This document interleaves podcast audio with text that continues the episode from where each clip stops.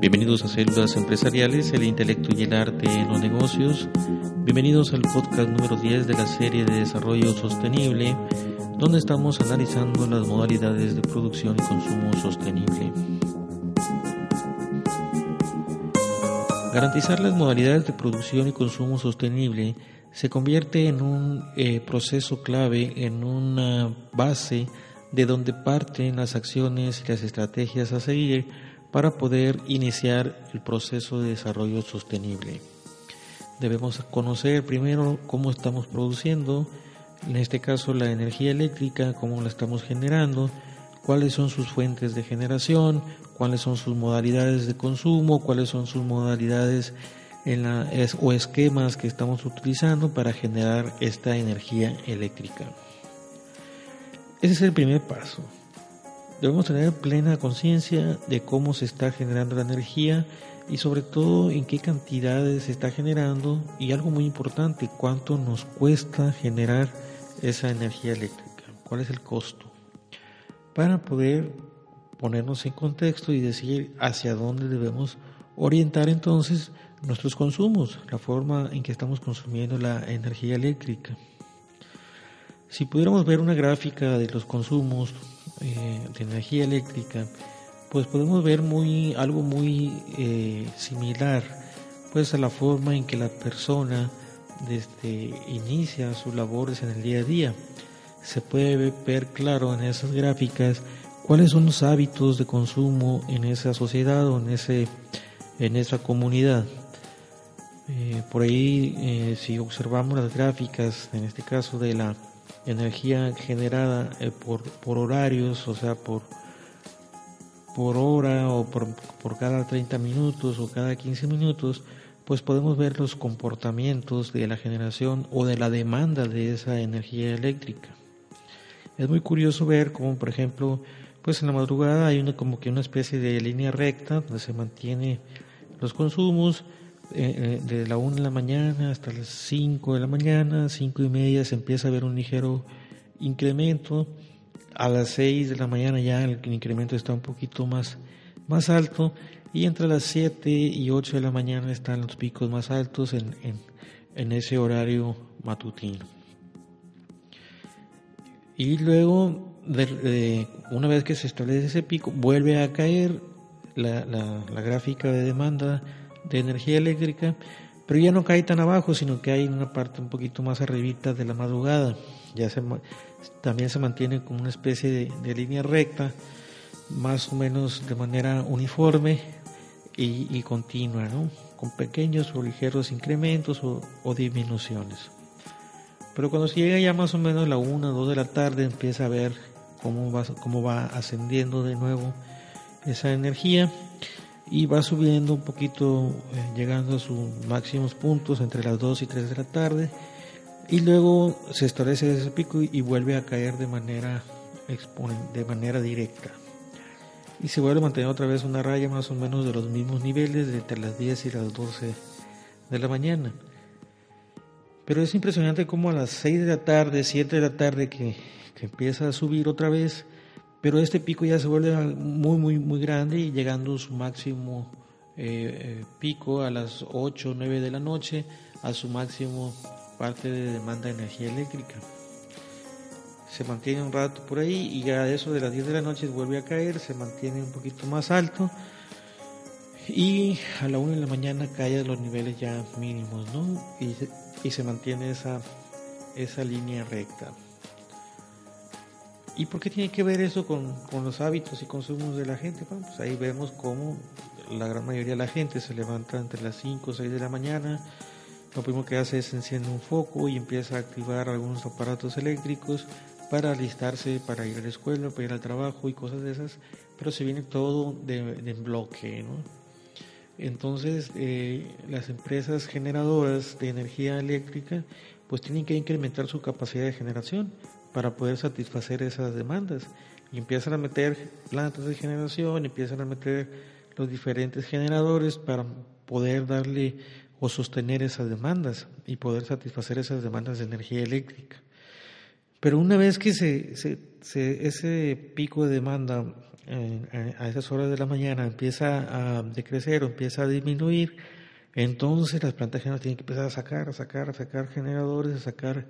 a dejar de generar para no saturar las, las redes, pues, ¿no? Y poder otra vez mantenerse en los estándares de servicio. Al mediodía decíamos, y vuelve otra vez otro incremento, pues ahí es donde ya algunos aires acondicionados, hablando aquí en la región de la península, pues empiezan a encender, eh, empiezan a estar a su máxima capacidad y se vuelve a establecer otro pico mediano de energía eléctrica, por llamarle de alguna forma, y otra vez las plantas de generación tienen que empezar a entrar, a entrar, a entrar, a entrar para poder satisfacer ese pico de demanda. Hasta ahí no hay problema porque pues, la, generación está soporta esas demandas de energía eléctrica y también el sistema está diseñado para soportar esas, esas energías y, y, esos bajones. Pues, ¿no? Lo que sí hay trabajo muy importante técnico en cuestiones de sincronización, en cuestiones de poder que el sistema se mantenga estable y funcionando y no vaya a caer en niveles de, de desincronismo o de desestabilidad que pueda colapsar el sistema. El pico crítico se vuelve ya en la noche cuando se alcanza el punto máximo de demanda y el punto máximo de generación de energía, porque ahí sí ya se tiene que apoyar en, algunos eh, generadores auxiliares o generadores que tengan que dar pues soporte y estar apoyando, coadyuvando para que el sistema no, no se caiga y es donde se vuelve un poco más cara la energía por el tipo de combustible o el tipo de fuente que se está utilizando y las eh, energías que se están generando con fuentes eh, alternativas, ¿no? Y luego vuelve a caer. Más o menos ese es el comportamiento en la parte de generación. Sin duda, las empresas suministradoras, las empresas generadoras tienen todos esos datos, tienen historiales, tienen las formas de comportamiento a, a detalle, minuto a minuto, y cómo se van haciendo esos comportamientos, tanto en invierno como en verano y eso pues hace que establezcan sus planes de acción durante todo el año para generar la energía eléctrica. Eh, es importante conocer estos, estos datos para pues también eh, nosotros o ustedes en sus áreas de, apoyo, en sus áreas de, de donde están consumiendo esta energía eléctrica, pues también entiendan y puedan establecer acciones para tratar de ayudar a disminuir esos, esos picos de, demanda de energía eléctrica. Por este motivo, la comercializadora pues ha establecido tarifas que tienen que ver con eh, esquemas horarios para eh, compensar o para este, tener estímulos en la tarifa o en el costo de la tarifa, pues aquellas personas que ayuden a sacar sus equipos en los horarios punta, donde la demanda está a su máximo, y las personas que apagan sus equipos de alguna forma contribuyen para que esos picos de generación no sean tan altos y pues a ellos se les retribuye con un precio más barato o un costo del kilowatt hora más, más económico y también se compensa pues con la parte de la demanda de la demanda facturable. Entonces, eh, hasta ahí, ahorita, pues es importante hacer esa, esa conciencia. Y ahí es donde viene la parte del, del consumo. Decíamos que si estás en esas tarifas, pues puedes modificar ciertos hábitos de consumo para ayudar, pues en este caso, al sistema. Pero, ¿qué gano yo o qué ganas tú al mover esos horarios o esos hábitos de consumo? Primer punto, pues la energía se vuelve más económica, más, más, barata. El segundo punto es que eh, rompes algunos paradigmas y los impactos, al, en este caso de la emisión de partículas al espacio, disminuye de manera considerable y los impactos hacia el clima climático pues también se ven reflejados en, en esos, en esos conceptos. Entonces, eh, debemos conocer bien clarito ese, ese punto de partida entre producción y consumo. Ahorita o actualmente las plantas de generación pues están eh, fuera de las ciudades. Eh, algunas plantas tuvieron que cerrar precisamente porque la mancha urbana los alcanzó. O sea, eh, cuando fueron creadas estaban en las periferias de la ciudad o estaban fuera de la ciudad, pero conforme fue creciendo la población o fue creciendo la mancha urbana, pues las alcanzó y, algunas quedaron pues dentro de, de, la zona urbana con las consecuencias de contaminación y molestias que empezaron a ocasionar los vecinos, pues esto llevó a, tomar la decisión de cerrar estas, plantas. Algunas también por, por deficientes, porque ya no daban la, efectividad este, para la cual fueron diseñadas, pero el motivo más importante fue la forma en que estaban contaminando y las molestias que esto empezaba a ocasionar en la calidad de vida de las personas o sobre todo en las enfermedades de este, por, por contaminación. De hecho, hay un plan de acción para en el 2020 deben estar en su totalidad todas estas plantas ya cerradas, ya no debe existir una planta de este tipo, menos en los, en los, en los eh, centros urbanos, ¿no? en los centros de cargas urbanos donde, donde eh, estén ocasionando este tipo de, de problemas. Entonces, en el 2020 ya no debe haber ninguna, ninguna planta de este tipo. Y para el 2030 el 35% de la generación de la energía eléctrica debe ser a través de fuentes, de fuentes limpias. Y aquí es donde vamos a hacer esa reflexión o ese análisis. Por un lado, tenemos que, pues, que cerrar esas plantas porque ya llegaron a su agotamiento o a sus niveles de eficiencia muy, muy bajos o están impactando de manera directa a la población, entonces eh, esas plantas se van a cerrar. Es decir, un gran bloque de generación de energía eléctrica pues va a quedar eh, sin cubrir, o sea, se van a tener que cubrir con otras fuentes que también van a estar fuera de las ciudades para poder compensar la salida de esas plantas de generación. O decir, es un bloque muy importante de energía eléctrica que va a quedar fuera y se va a tener que compensar con otras fuentes eh, no convencionales que también van a provocar que el costo de energía eléctrica suba, o sea, se va, el costo del kilowatt hora pues va a ser más alto y por consecuencia se debe ver reflejado en la factura de energía eléctrica. Para compensar eso, entonces, por eso son los planes de desarrollo, donde dice, bueno, vamos a, eh, eh, se ha tomado la decisión a, nivel del gobierno federal y, su Secretaría de Energía, pues de generar energías con plantas solares, con fuentes eólicas, con parques eólicos, que pues son los que van a entrar en relevo, pues a la hora de que esas plantas empiecen a dejar de producir energía eléctrica. Eh, en el 2030, decíamos, debe estar en un 30-35% operando esas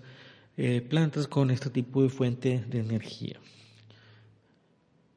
Eh, hasta ahí vamos, vamos, vamos en ese contexto, pues, ¿no? Plantas que van a dejar de funcionar y plantas que van a entrar en funcionamiento con fuentes, con fuentes limpias. Pero aquí entra un concepto muy importante de la efectividad o igual mismo de la eficacia. Eh, por ejemplo, si, si, es cierto que una planta solar de 10 megas pues va a disminuir una gran cantidad de partículas de CO2 al espacio, pues eh, eso es magnífico. pero lo que también es cierto y es una realidad que para tener una planta de generación de 10 megas, pues se requiere de una gran extensión de tierra, una gran extensión de hectáreas o donde colocar esas, esas paneles solares y que no tenga y que les pegue directamente el sol y sus radiaciones. Entonces eso va a requerir de, desmontar, en este caso aquí en la península, pues una gran superficie de, de tierra, con sus consecuencias de, impacto ambiental, tanto a la flora, la fauna en esos lugares. Y como son tan grandes, pues se requiere de una inversión mucho mayor y esa inversión mucho mayor se va a ver impactada a la hora de transportar también esa energía eléctrica hacia los centros de carga. Es decir, tenemos que ver cuál es el balance que existe ahí. O sea, se están sacando de, generación unas plantas que son deficientes y que contaminan al medio ambiente y se, se, están sustituyendo por plantas que son más benévolas con el medio ambiente, de hecho no lo impactan pero para instalarlas sí se requiere pues de un gran impacto, en este caso al suelo, a la flora, a la fauna, y se, pues, claro, llevan sus estudios de, manifestación de impacto ambiental y todos los requisitos que les piden las autoridades de, de Semarnat y todos los involucrados en, en esos derechos de vía y, utilización de los terrenos de particulares. O sea, no, no, no es fácil, no, no, no, va a estar tan fácil o simple poder poner esas plantas, ¿no? Se requiere pues de todos esos puntos. Lo, lo, más seguro es que lo vayan a lograr, no, no me queda duda de eso. Lo que sí estoy diciendo es que vamos a tener que, va, a ser eh, un costo muy alto de inversión, un costo muy alto de, para poder poner en operación esas plantas o esos parques.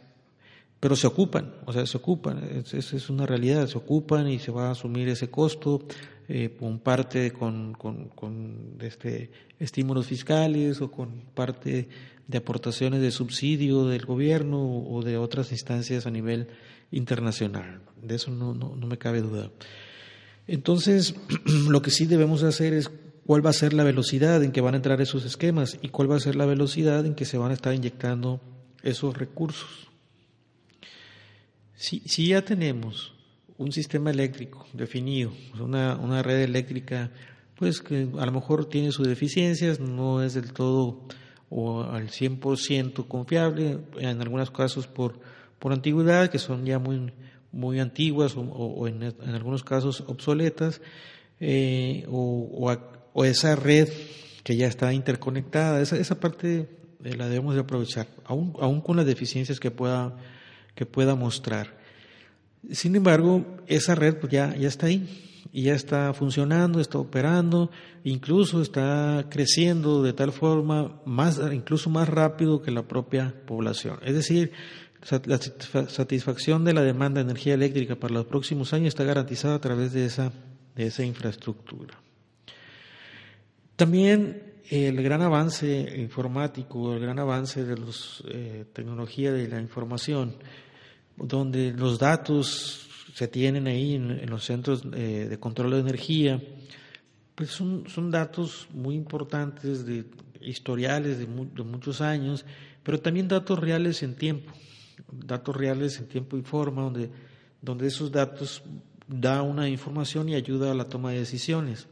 Si esos datos se manejan de manera adecuada en un centro de, distribución de datos o en un, gran eh, concentrador de base de datos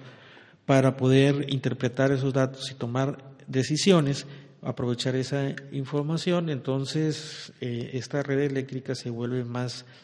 eh, más apetecible, se vuelve una red un poquito más confiable pues porque con esos datos se pueden tomar decisiones, se pueden tomar decisiones de manera rápida, dónde incrementar demandas, dónde meter generadores, dónde quitar generadores, por dónde van los flujos de energía, cuándo sale más barato el despacho, el despacho económico de la energía, quitar, abrir, cerrar, cerrar válvulas, abrir válvulas, pues todo eso a través de esa, de esa información y se puede hacer en tiempo real. Es decir, la tecnología de la información ahorita está tan amplia y tan grande que se pueden tomar decisiones de manera muy rápida. Si a eso le, agregamos igual los sistemas de comunicación, que también ya ahorita están muy avanzados, eh, desde la comunicación, desde radiofrecuencia, de la comunicación a través de IP o a través de voz, de datos, a través de las redes también de, este, eh, de comunicaciones, pues también hace muy flexible y tomar decisiones muy rápido. Es decir, eh, con un dato o una información que se interpreta en un centro de carga o en un eh, área apartada, pues se toma, puede tomar la decisión de abrir o cerrar un interruptor o de abrir o cerrar un, contacto en la red o mover la red de manera remota, es decir, a través de equipos que están instalados en la red, colocados estratégicamente, pues se pueden formar esa red de comunicaciones donde se puedan estar estableciendo esos, esos niveles de mando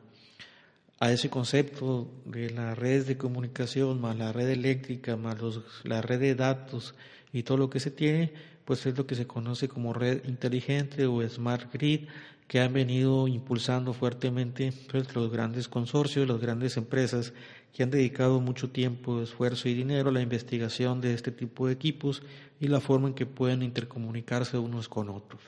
Hasta ahí vamos muy bien en cuestiones de tener los recursos, tener la infraestructura y tener todo aquello que se requiere para tener esas redes inteligentes operando pues a niveles a niveles muy importantes en la toma en la toma de decisiones.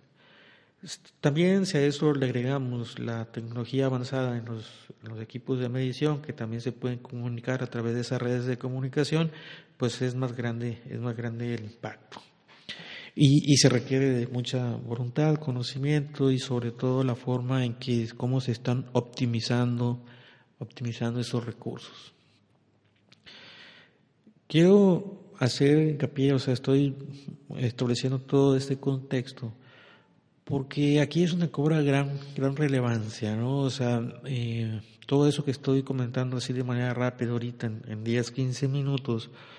pues eh, se necesita de mucho personal o de muchas personas con conocimientos de ingeniería, conocimientos que técnicos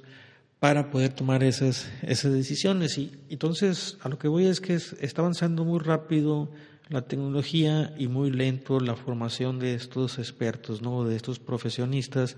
para operar estos sistemas. Se está dando, o sea, pero muy lento, muy lento, eh, va más rápido la tecnología que la formación